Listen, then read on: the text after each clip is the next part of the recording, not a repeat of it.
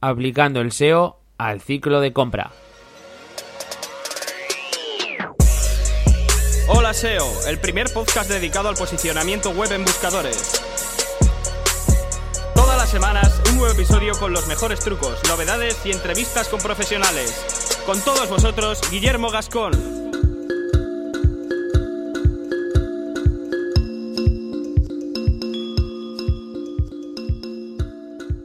Muy buenas a todos, feliz Navidad, amigos y amigas de holaseo.net. Ya estamos otra semana más para hablar de SEO, de posicionamiento online, posicionamiento en buscadores y de un montón de cosas interesantes. Hoy va a ser un programa un poco diferente, va a haber una temática más orientada al, marketing y temas relacionados y ya veréis porque me, ha interesado mucho este tema, sobre todo en la incidencia que tiene en el SEO, ¿no? Y, en cómo, cómo afecta el SEO a este tipo de, técnicas y, de estrategias, bueno, que, os voy a, pasar a comentar ahora mismo. Eh, vamos a tratar en profundidad todo lo que hace referencia al ciclo de compra, ¿vale? Y, cómo podemos optimizar cada una de, sus fases mediante el SEO y cuatro o cinco consejos eh, lógicos y, básicos al mismo tiempo. Una vez más, el marketing y, el SEO se abrazan y en un momento tan fraternal, como es la, la Navidad para crear una estrategia completa, una estrategia que lleva a un montón de posibles clientes a nuestros productos o servicios.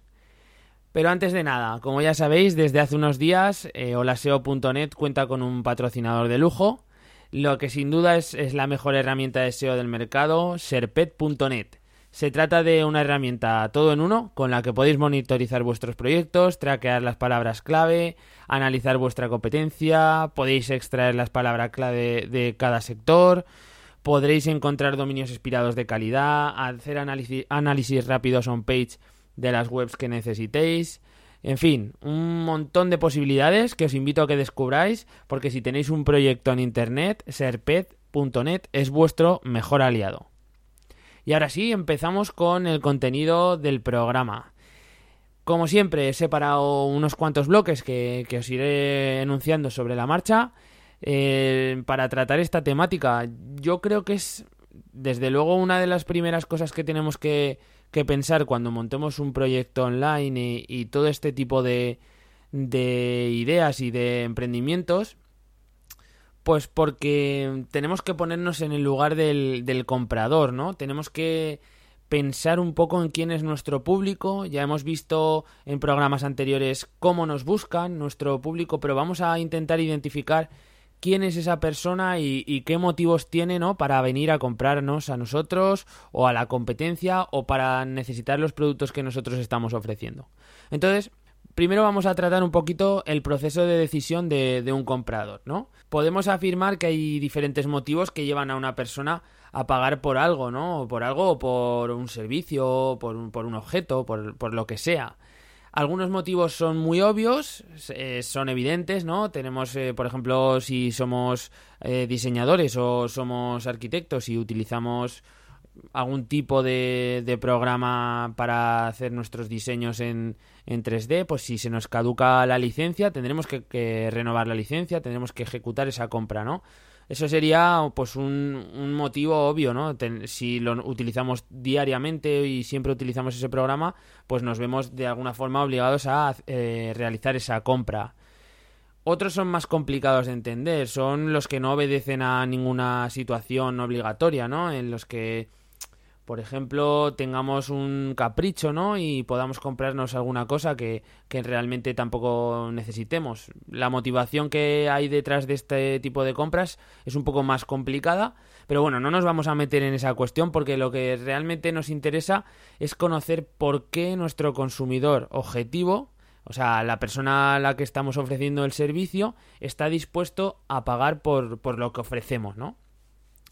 Y en primer lugar, y como primera fase del ciclo de compra, podríamos decirle, debemos identificar la necesidad que está cubriendo lo que sea que estemos ofreciendo. Tanto si tenemos un e-commerce como si ofrecemos servicios, tenemos que identificar qué es lo que estamos aportando a ese público objetivo para que ellos vengan a nosotros a, satisfacer eh, esa necesidad.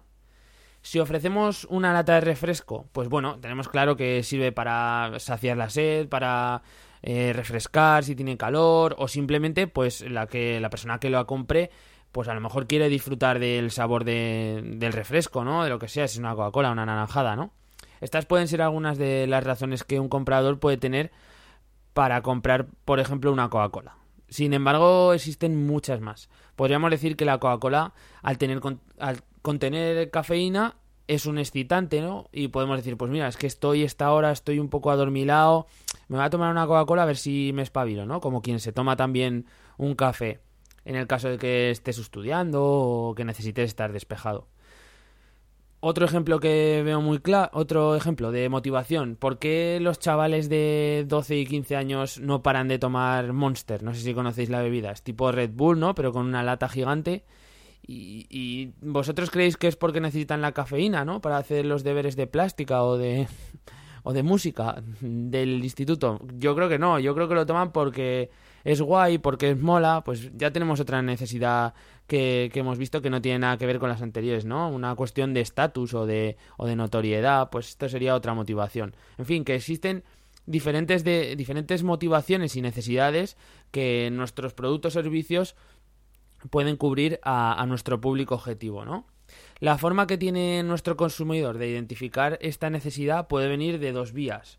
Una es interna, cuando es él mismo el que detecta la necesidad Mm, sin tener ningún tipo de influencia externa, ¿no? Por ejemplo, si quiero hacer un gin tonic estas navidades para, para Nochevieja y no tengo ginebra, ¿vale? Pues si no tengo, tengo que comprarla. Eh, no es que tenga ninguna motivación que nadie me haya puesto en que mm, me hayan influenciado para que yo haga gin tonic y no haga otro tipo de cóctel para Nochevieja. Simplemente me apetece a mí, a mí me, me surge esta necesidad y voy a una tienda a comprar eh, ginebra. De forma externa sería la otra forma de la otra vía, ¿no? En la que podría venir la necesidad y aquí es cuando ya entra en juego un factor externo que me condiciona a la hora de, necesitar algo. Puede que esta noche vea un anuncio en el que una marca de tónica eh, pues hace un gin tonic y entonces diga, hostia, pues, pues igual para Nochevieja eh, preparo gin tonic para los colegas y tal. Eso sería, pues digamos, una vía externa en la que se me, se me influencia y se me influye, perdón, para que yo eh, consuma un, bien o, un servicio. Pasaríamos a la segunda fase. Una vez que la persona detecta esta necesidad, eh, el siguiente paso sería buscar información sobre los productos que estamos interesados. Esto, esta fase eh, surge en un momento en el que el consumidor ya empieza a demandar información sobre lo que consume. Antes, eh, antes de la aparición de, Internet, ya sabéis que la gente, la única información que tenía de los productos era la que venía de la televisión, de los spots, que no podían ser cosas menos veraces, simplemente eran publicidad pura y dura. Y luego de la información que les podía dar la persona que estuviera al cargo en la tienda donde vendían los productos. Entonces, siempre era una información que nos creíamos con los ojos vendados, por así decirlo, porque la primera era la tele y la segunda era la opinión del vendedor, que el vendedor podría tener sus motivaciones a la hora de vendernos uno u otro producto, pero que una, una vez aparece Internet y, otro tipo de medios, pues ya podemos eh, informarnos un poquito más sobre los productos y pues todo lo que lo que conlleva este proceso de información, ¿no? Aquí comienza esa fase en la que uno pues muestra interés por conocer un poco más el producto en el que está interesado, cuáles son sus cualidades, su precio, su forma de uso. En mi caso, pues venga, busqué la marca de Ginebra Bombay Sapphire, porque me pareció que era una marca de referencia y me apetecía saber qué tónicas iban mejor o estaban recomendadas para este tipo de ginebra. Y claro, pues aquí ya te, salen unas cuantas opciones, ¿no? Pues este, esto es un, un proceso de, búsqueda de información.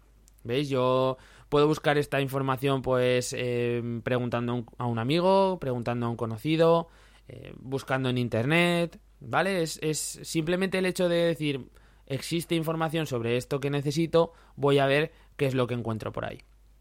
De aquí ya pasaríamos a la tercera fase de este ciclo de compra, que es posibilidades alternativas y cuál es la mejor, ¿no? Aquí, según los datos que hemos extraído en la fase de información, la fase anterior, ahora me planteo evaluar cuál es la tónica, por, por, seguir con el ejemplo, que mejor se adapta a mis necesidades. Supongamos que quiero un producto con un precio razonable y que sea accesible, que no me tenga que ir hasta una tienda super gourmet para comprar esa, esa tónica, sino que eh, pueda bajar al super de mi barrio o por lo menos en uno de los super que hay en mi barrio comprarla, ¿no? Pues eso, esos son las, digamos, los factores que yo voy a introducir en todos esos resultados que he utilizado eh, que he obtenido, perdón, en la fase de información y con todo ese, ese abanico de posibilidades voy a ajustarlo a mis necesidades y descartaré unas y al final pues eh, decidiré cuál de esas tónicas que, he encontrado es la que mejor se adapta a mí. Al final voy a poneros un ejemplo completo de, de, la misma temática para que veáis cómo queda un ciclo de compra eh, completo. Una vez que tenemos ya todo evaluado, cuál es mejor, cuál es peor, cuál se adapta mejor a mis necesidades y, a la, por ejemplo, a mi ginebra, a la ginebra que, que tengo yo y que voy a usar, he decidido, he identificado mi necesidad y el producto que la satisface. Así que compraré la tónica Schweppes eh, Gold. En fin, me la he inventado, ¿vale? Porque no, no, suelo tomar gin tonic, pero eh, Gold. Aquí terminaría el proceso, eh, el comportamiento activo mío de comprador y solo quedaría pues una, una fase post compra, ¿no? Una vez que yo fuera a la tienda, la comprase y ya tendría todo lo que es eh, lo necesario para probarla. Ahí entraría la fase post compra y es el momento en el que pruebo el producto y evalúo si es lo que se adaptaba a mis, a mis necesidades y dependiendo si cumple o no cumple, pues eh, y el grado de satisfacción que, a mí me aporte, decidiré si lo compro en más ocasiones o si nunca lo compro o si no lo recomiendo, etcétera, ¿no? Esto sería lo que es la fase de compra normal, digamos, eh, la que cualquiera de nosotros puede llevar a cabo de forma eh, normal con cualquier producto. Ya no os digo productos concretos o con cualquiera. ¿Qué ocurre? Vamos a pasar a, la segunda parte de, esta explicación. Eh, aparece en Internet, o gracias a, gracias a Internet y gracias a los buscadores, se crea un nuevo momento en lo que es el proceso de compra, ¿vale? Es el momento Z-Mod. Eh, podemos decir que este momento cambia un poco el concepto de, cómo las personas compran y cómo las personas se informan en Internet para eh, adquirir determinado, determinado producto o servicio. El esquema anterior que os he comentado sería un buen ejemplo de cómo alguien, una persona compraría hace pues 8 o 10 años o, o cómo una persona compraría actualmente sin utilizar Internet como método de información. Pero hoy en día existen varios cambios que lo ponen todo patas arriba y que tenemos que tener en cuenta. Lo primero, ¿qué es CMOT? que es, es ZMOT. Digamos, son las siglas de, de una frase en inglés que es Zero Moment of Truth, o lo que viene a ser en castellano, castellano el momento cero de la verdad. Y nos indica en ese instante en el que el consumidor eh, decide finalmente que va a comprar o contratar lo que necesita, el producto en concreto que necesita para cubrir sus necesidades, ¿vale? Hasta ahora se valoraban dos momentos de la verdad. El primero, cuando la persona efectuaba la compra en la tienda que, quería, y el segundo, una vez cuando ya esa persona utilizaba el, bien que había adquirido. Este tercer momento de, de la verdad se sitúa anterior a los otros dos. Es simplemente cuando la persona decide, ¿no? Decide que va a comprar. Y ahí es donde llegamos al SEO. Vale, parecía que estábamos hablando aquí de en un programa de marketing o otro tipo de cosa. No. Llegamos al momento de, del SEO y, y qué tiene que ver todo este rollo que os estoy contando con el posicionamiento en buscadores. Pues bien, como os he comentado anteriormente, la gente se informaba mediante noticias o mediante las páginas oficiales en Internet. A día de hoy esto ha cambiado. Con la aparición del consumidor inteligente, eh, pues la gente no solo se informa, sino que da su opinión. La gente comenta, la gente eh, escribe eh, valoraciones de productos, escribe la opinión que tiene sobre un producto que ha comprado. Eh, este consumidor en el que nos hemos convertido necesita saber también experiencias de otros usuarios. Entonces necesita ver vídeos, recibir explicaciones de terceros, como os he comentado, sobre un producto, sobre una idea que tiene que de un producto que quiere comprar. Entonces, mediante esta nueva información que aparece en estos nuevos canales, como pueden ser YouTube, como pueden ser las redes sociales, como pueden ser eh, blogs, pues eh, se llega a ese momento ZMod. Resumiendo todo este proceso, digamos que yo como comprador, en la fase de información me encuentro muchísimo, muchísima información que no viene de la marca oficial ni viene de tiendas. Simplemente viene de personas que publican su opinión sobre el producto que, han probado y que a mí me influyen, me influyen en, el, en mi decisión de, de, comprar este o comprar otro producto, o me influyen a la hora de comprar en determinada tienda o en, o en otra, ¿no? Es para que vayáis pillando un poco por dónde voy, eh, para que veáis lo importante que es el hecho de decidir qué compro, si compro esto o esto, cuando tengo alternativas y dónde compro, si compro aquí o allí, pero no solo eso, sino que por qué decido un sitio y por qué decido un tipo de una marca o, un, o un servicio en determinado. Porque estamos influenciados por la opinión de terceros, por la información que nos da la marca y un montonazo de, de otras opiniones, informaciones y, por ejemplo, por ejemplo, publicidad que se nos pueda aparecer en, en cualquier sitio en Internet o incluso en la calle, en la televisión. Todo eso, toda esa amalgama de, información nos va a hacer decidir el qué compramos, dónde lo compramos y por qué. Con todo esto, ¿a qué conclusión quiero que lleguemos? Cierta parte de este proceso o de esta información que podemos aportar a los consumidores está en nuestra mano. ¿De qué forma? Pues podemos aplicar el SEO al ciclo de compra, ¿vale? Y ahora es cuando entra en juego eh, los buscadores y su información. Durante la fase de información y de comparación, los motores de búsqueda tienen un impacto brutal. Debemos identificar las palabras clave de nuestro producto o servicio para cada una de estas fases, ¿no? Y generar un contenido optimizado para cubrir las primeras posiciones de estas keywords. Vamos a poner un ejemplo donde, donde comentamos todo esto que os he ido contando desde el momento en el que yo tengo la idea de preparar los gin tonics hasta el momento en el que decido comprarlos, ¿no? Comprar la tónica, ¿no? Vamos a, ello. Supongamos que decido hacer los gin tonics, como os he comentado, para la fiesta de fin de año. Estoy pensando que la ginebra que tengo es la de Bombay Sapphire, es una ginebra cara, es buena y no me apetece gastarme, eh, o sea, utilizar una tónica que sea mala, ¿no? Y, que no, vaya bien con esta ginebra, que es de calidad y tal. Bueno, pues si os fijáis ya he detectado mi necesidad. He razonado qué necesito y ahora voy a pasar a la fase de información. Ahora quiero saber, quiero informarme de todo lo que tengo a mi, a mi alcance, a mi, a mi disposición. Entonces, podría preguntarle a un familiar, como os he dicho, eh, que trabaje en una cautelería o en un bar. Pero bueno, yo decido investigar. Decido investigar por mi cuenta, pillo el móvil y busco tónicas para gin tonic. Y bueno, ya tenemos los primeros resultados. Aquí ya tenemos una keyword que si yo, por ejemplo, fuera un vendedor de, tónicas o un vendedor de una tienda de, alcohol o, una tienda nicho de, ginebra, por ejemplo, que podría ser un, un e-commerce perfecto, pues eh, ya tendría un artículo en el blog que sería exactamente eh, optimizado para esta, estas palabras clave, para esta palabra clave, que sería tónicas para gin tonic, ¿vale? Vamos a ver los primeros resultados. Os pongo una captura y Em, simplemente comentaros que los resultados, los dos primeros son de, de pago, son, son SEM y es la tónica Sweps la que se anuncia. Normal, me parece absolutamente lógico. Pero vamos a lo que son los resultados orgánicos, que son lo que trabajaremos con el SEO.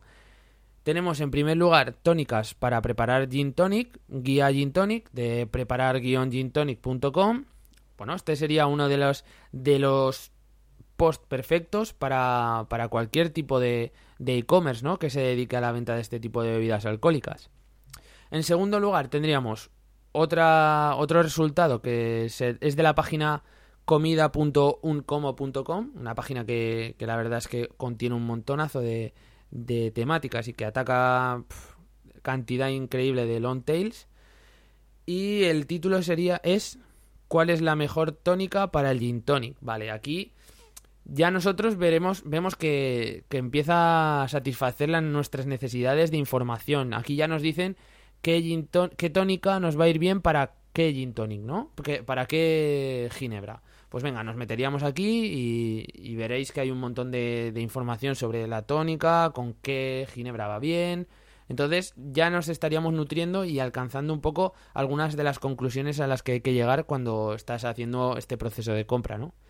En tercer lugar, tenemos otro resultado que tiene pinta de ser un e-commerce. La verdad es que no he entrado, sí. Eh, la web es ginebras.net y la verdad es que el título no se adapta a nada, no se, no se acerca a lo que estoy buscando. Aquí simplemente dice tónicas premium, las mejores tónicas gourmet del mundo. Yo no, no me interesa esta, esta categoría porque yo lo que quiero es información, no, no quiero que me enseñen el producto, quiero que me lo expliquen, ¿no? Y en tercer lugar, encontramos la página oficial de Sweps que, en cuarto, perdón, que me ofrece un título que es Aprende a combinar las mejores ginebras con las mejores puntos suspensivos no les cabe en el título, pero yo creo que es una estrategia porque eh, aquí lo que vendría es las mejores tónicas Sweps. Sin embargo, eh, yo eh, directamente entiendo que, que quiere decir con las mejores tónicas, clico y aquí me sale una... Aquí los de Sweps han trabajado bien, han hecho bien su trabajo de captando, digamos, toda esta gente que está intentando informarse sobre qué tónica va bien con qué ginebra. Y bueno, nos enseña su variedad de, tónicas, porque no solamente tienen una, sino que tienen una variedad amplia. Y nos muestran todas las marcas principales de ginebras que hay en el mercado, ¿no? Entonces, en una de ellas es la que yo tengo, la Bombay Sapphire. Y bueno, me dice que para, para mi Bombay Sapphire, eh, la mejor ginebra que, que puedo utilizar es la Schweppes 1783 eh, Premium. Es la que me recomiendan. Bueno, pues ya aquí, aquí Schweppes ha ganado un punto, ¿no? Porque digamos que ha estado en el sitio donde tenía que estar y me ha dicho que, mira, si tienes esta ginebra, eh, yo te recomiendo que utilices eh, la, tónica Schweppes 1783 Premium, porque es la que mejor combina y tal. Os lo podéis leer y la verdad es que es interesante. Bueno, ahora entonces voy a hacer una búsqueda comparativa más profunda. Ahora, para ello voy a buscar tónica para Bombay Sapphire. Más que comparativa, sino un poquito más concisa, ¿no? Quiero saber eh, qué tónicas le van bien a, esta ginebra que tengo yo. Entonces, aquí encuentro novedades. Y en, todos estos resultados, que os pongo también la captura de en lo que es el post que viene siempre junto al, al podcast, eh, la mayoría de entradas son blogs algunos son e-commerce y encuentro también la página oficial de Bombay Sapphire en castellano. El primer resultado me muestra una tónica marca Tonic Water y me da una explicación de cómo preparar el, gin tonic. La verdad es que está interesante. Nos habla de que es una tónica que combina muy bien y ofrece, pues eso, un sabor clásico de, de lo que es un gin tonic. Lo anoto y cuando, no sé, sigo navegando veo que me interesa saber qué opinan en la página oficial de Bombay Sapphire sobre las tónicas, ¿no? Entonces entro en la página oficial de Bombay Sapphire, me encuentro con las recetas de cómo preparar cualquier gin tonic, hay diferentes tipos de gin tonic, y la sorpresa viene cuando eh, veo que la, la, la, tónica que me recomienda la marca oficial de la ginebra es Schweppes. Me recomiendan que utilice Schweppes. Y aquí ha sido mi momento ZMOD, ¿no? Eh, mi momento en el que he decidido que la, tónica que tengo que utilizar es Schweppes, porque es la marca oficial de, de, la ginebra la que nos recomienda que la utilice. Entonces, básicamente, ya está todo hecho. ¿Qué más factores puedo añadir a, esta decisión? El hecho de que la marca Schweppes sea una marca conocida, esto es un factor bastante importante. El hecho de que sé, sé que es una marca que voy a encontrar por lo menos de forma más o menos sencilla en un supermercado, no es una marca como Tonic Water, que es la que había encontrado en primer lugar para esta última búsqueda, que es, que es algo más complicado. Y bueno, ahora podemos eh, valorar eh, todo el trabajo que hay detrás de, estas eh, palabras clave que, he utilizado y que Sweps ha sabido encontrar y ha sabido procesar y trabajar sobre ellas. Sweps ha sabido contactar con, con la marca Bombay Safir y pues me imagino que habrán llegado a algún acuerdo para que Bombay recomiende su tónica, la marca, la tónica que, que ofrece Sweps, ¿no? Me imagino también que esa comparativa que hace Sweps en su propia página ofreciendo toda su variedad de tónicas para toda la variedad de ginebras que, existen, también es una estrategia para decir cualquier persona que, tenga una ginebra, sea cual sea, nosotros tenemos una tónica que se adapta a su sabor o a su intensidad, lo que sea. No, no soy un experto en ginebras, ¿no? Pero ahí ellos han trabajado todo ese proceso de información y de decisión, ¿no? Por lo que ya hemos decidido y gracias a, este trabajo de Sweps ya sabemos el gin que nos vamos a tomar eh, este fin de año, o sea, hace en tres días. Bueno, eso ha sido todo por hoy. Espero que más o menos os haya quedado claro. Sobre todo, lo importante de todo esto que os he comentado es, es el hecho de que os, os quede claro que se puede optimizar contenido y se puede optimizar post para todas estas fases de compra, ¿no? Una fase de compra informativa donde nosotros preparemos un post sobre uno de los productos que, tenemos en nuestro e-commerce, por ejemplo. Vamos a informar bien de, de todo sobre ese producto. Otro, otro post en el que comparemos este producto que estamos vendiendo con el de la competencia. Pues también yo creo que será interesante, ¿no? La persona que, que entre en nuestra página o en nuestro e-commerce y vean que, que estamos comparando este producto que estamos vendiendo con otros y que además nosotros podemos no manipular, pero sí potenciar todas esas eh, partes buenas que tiene nuestro producto o nuestro servicio en comparación con las del resto y podamos eh, de una forma mitigar las cosas que no sean mejores que las de la competencia, estamos eh, potenciando nuestro, nuestro producto. Si conseguimos posicionarlo, esas páginas que hemos creado o esas entradas para las palabras clave adecuadas en cada fase de, de este proceso de compra, estaremos haciendo que un montón de gente que se está informando o que está comparando, que se encuentra en este proceso, eh, se decida por nuestra marca, se decida por comprar en nuestra tienda y al final se transforme en conversión, se transforme en todo esto que nos va a ayudar a crecer, a ganar más y a que nuestro negocio vaya adelante. Si os ha gustado, si tenéis dudas, cualquier cosa, me mandáis un correo a guillermo.olaseo.net os lo aclararé como cuando pueda. Eh, ya sabéis que estos días de Navidad son un poco locos, pero siempre saco un ratillo para contestaros a, a la mayoría. Y si os ha gustado y queréis que siga haciendo contenido de este estilo, pues simplemente me tenéis que dar una valoración 5 estrellas en iTunes, que es lo que me ayuda a, que más y más gente eh, pueda mm, escuchar estos, estos podcasts. Y lo mismo si me escuchas desde iVoox, con un like en, en este audio, ya me estás ayudando y ya me estás haciendo que, pase unas mejores navidades, la verdad es que es así. Un saludo a todos y pasar un buen año, un buen final de año. No toméis mucho gin tonic, o por lo menos tomar el que, el que podáis soportar. Y nos vemos en el 2016. Se dice así rápido, pero, pero es así. Un abrazo.